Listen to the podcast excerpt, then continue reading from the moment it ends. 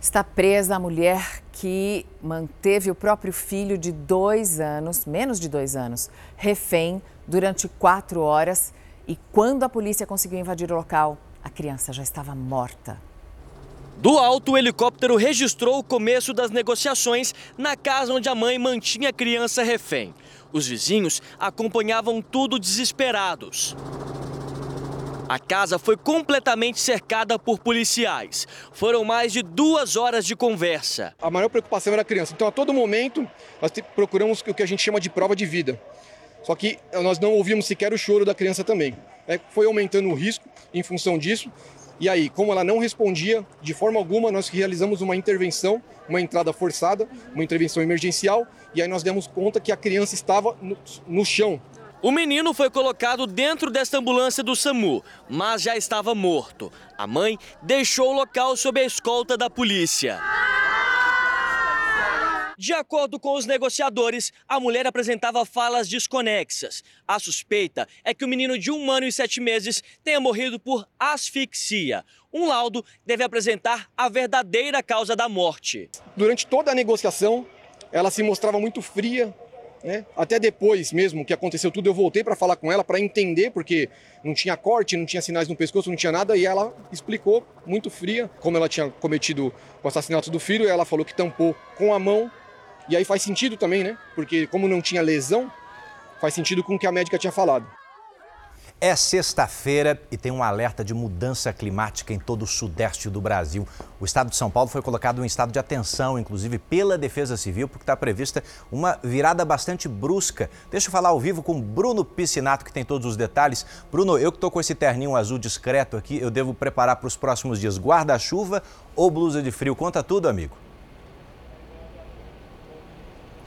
Bom dia, Edu. Bom dia para você. Para você que está em casa acompanhando Fala Brasil, olha, por enquanto esse terno vai servir agasalho mesmo, mais pesado, só na semana que vem. Agora o guarda-chuva, Edu, pode deixar do lado do estúdio aí, porque você vai precisar, quando acabar o Fala Brasil, já pode estar chovendo. Previsão de chuva para todo dia na cidade de São Paulo. Não chove nesse momento. Agora a gente tem aqui 24 graus. A previsão hoje é de máxima de 28 mínima de 20, mas como você salientou, Edu, previsão também, a Defesa Civil está atenta, porque podem ter tempestades, temporais, isso não só na cidade de São Paulo, não, para todo o Sudeste. Essa é a previsão para os próximos dias, pelo menos até terça-feira. E aí sim, na próxima terça-feira, a gente vai falar mais sobre o assunto, aí o seu terno só não vai adiantar, vai chegar uma frente fria, mas por enquanto, guarda-chuva, Edu, guarda-chuva é uma boa pedida.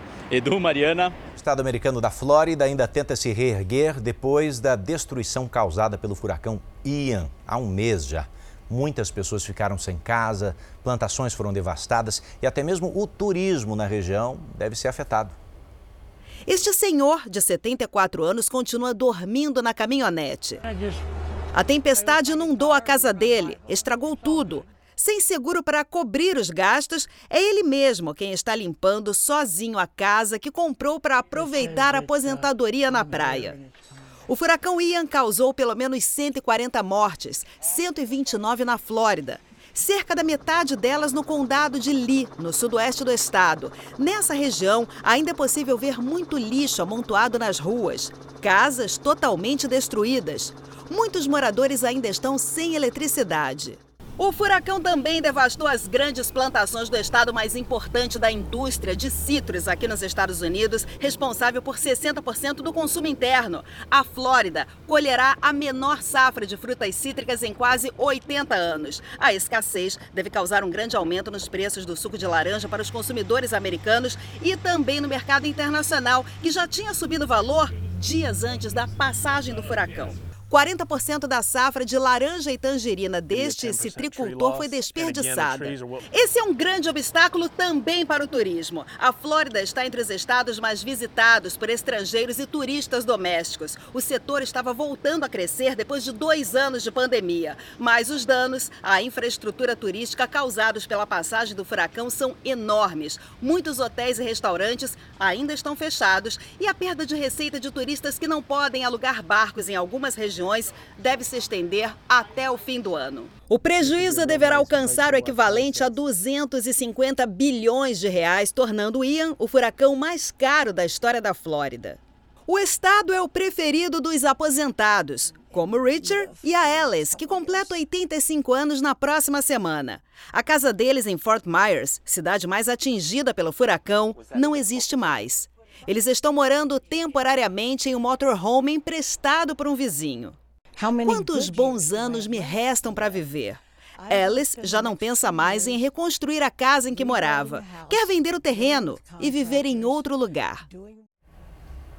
O Ministério da Saúde recebeu um lote da vacina pediátrica da Pfizer contra a Covid-19. É o lote de um milhão de doses que ainda vai passar pelo controle de qualidade.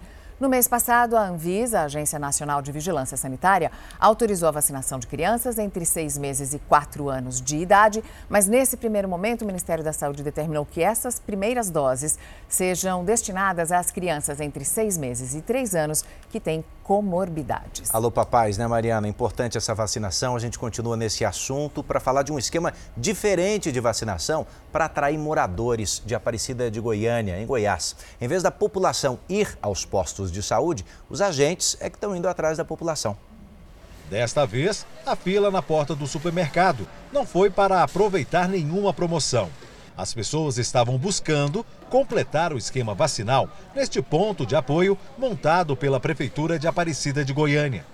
Essa família aproveitou o horário alternativo durante a noite para colocar em dia o cartão de vacinação. O fato de colocar depois do, das seis, né, que todo mundo trabalha, com certeza ajuda sim. E o bom é que aqui tem várias vacinas, né, além da Covid.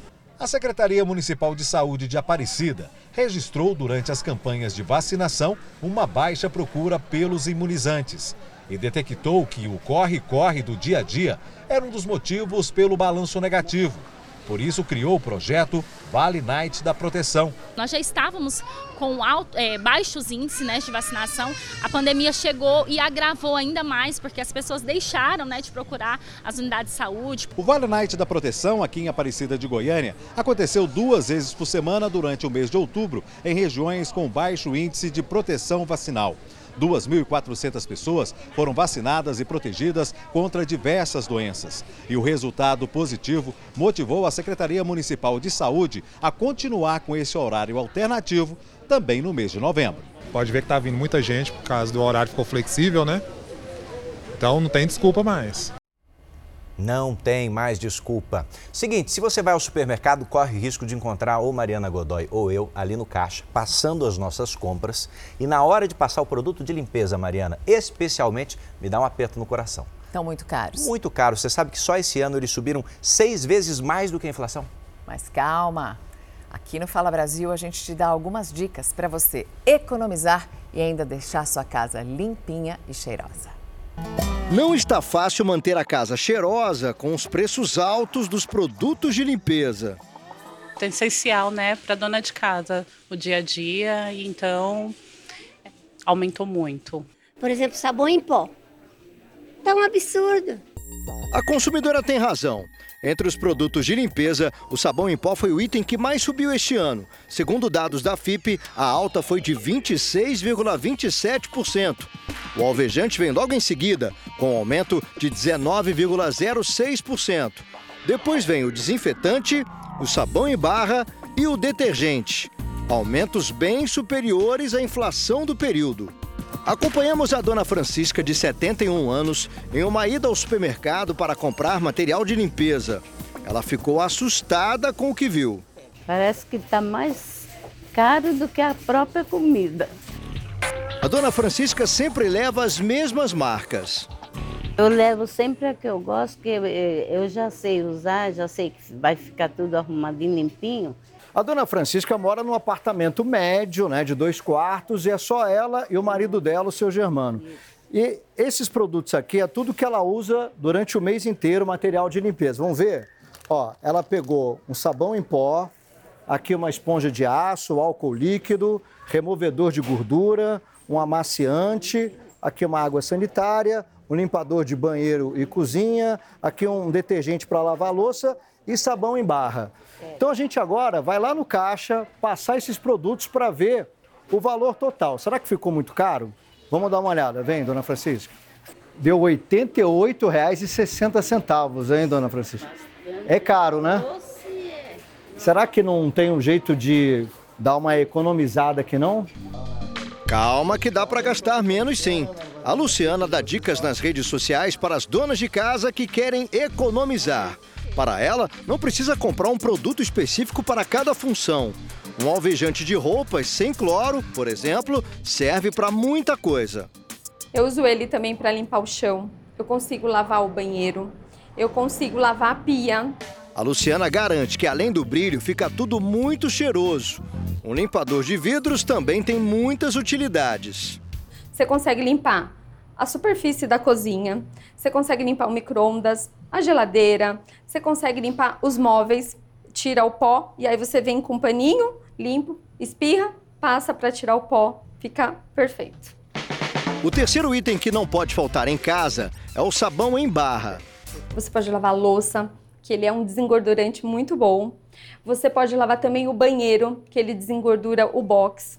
Então, assim, ele também é coringa na cozinha, na casa, no banheiro, ele é ótimo.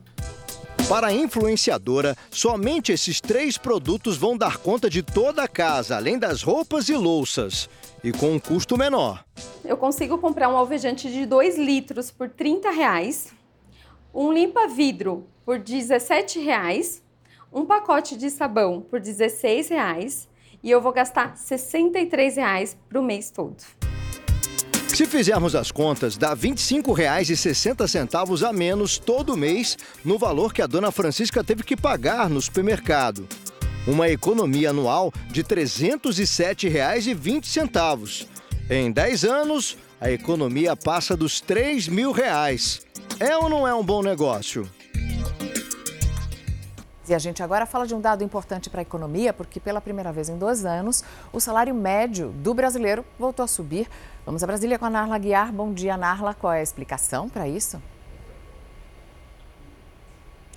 Bom dia, Mariana. Segundo o IBGE, é o resultado da queda da inflação e do desemprego. No trimestre entre julho e setembro deste ano, o salário médio do brasileiro chegou a R$ 2.737. Pela primeira vez desde junho de 2020, o rendimento aumentou tanto na comparação trimestral quanto na anual.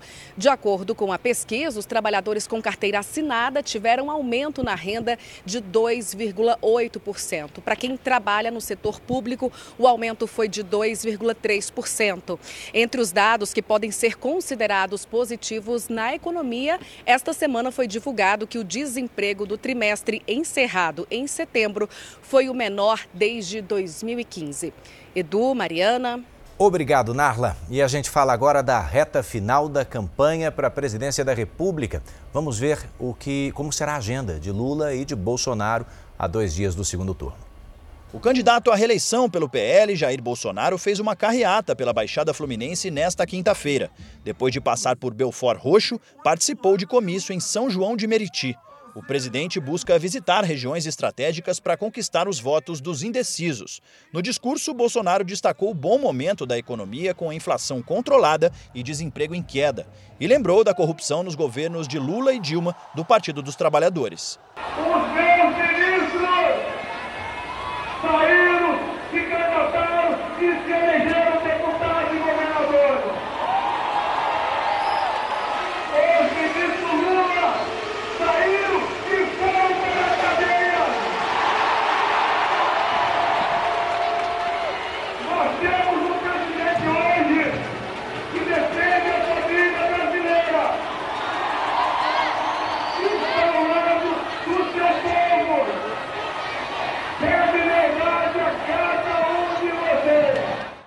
Tarde, Bolsonaro fez mais um comício em Campo Grande, bairro do Rio de Janeiro. O presidente deve permanecer na cidade até o segundo turno das eleições, com compromissos de campanha nesta sexta-feira e no sábado. No domingo, vota em escola municipal na zona oeste do Rio. O candidato à presidência pelo PT, Luiz Inácio Lula da Silva, passou a quinta-feira em São Paulo para comemorar o aniversário com a família. Pela manhã, Lula deu uma entrevista para várias rádios e também falou com a imprensa internacional. O candidato disse que, se vencer as eleições no próximo domingo, pretende reduzir o número de empregos informais para que os trabalhadores tenham acesso ao regime da Previdência. O candidato também prometeu valorizar professores e melhorar as instalações das escolas.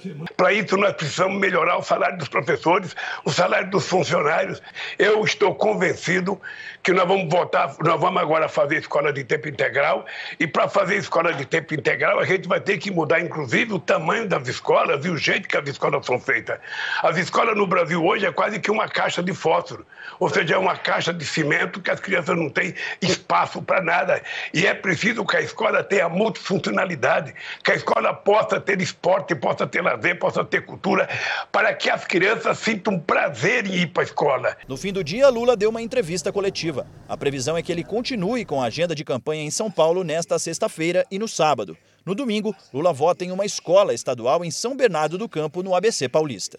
Agora é a reta final para as eleições do domingo. Desde a meia-noite já estão proibidas reuniões públicas e comícios. Hoje também é o último dia para propaganda eleitoral gratuita no rádio e na televisão. Além da votação para presidente da República, 12 estados voltam às urnas para eleger os governadores. O espanhol Pablo Mari, ex-jogador do Flamengo, está internado depois de um ataque à faca dentro de um supermercado na região metropolitana de Milão, na Itália. A gente vai agora para a Europa. Quem tem as informações atualizadas sobre esse caso é a nossa correspondente Ana Paula Gomes. Ana, boa tarde. Quem é o agressor? O que aconteceu na Itália?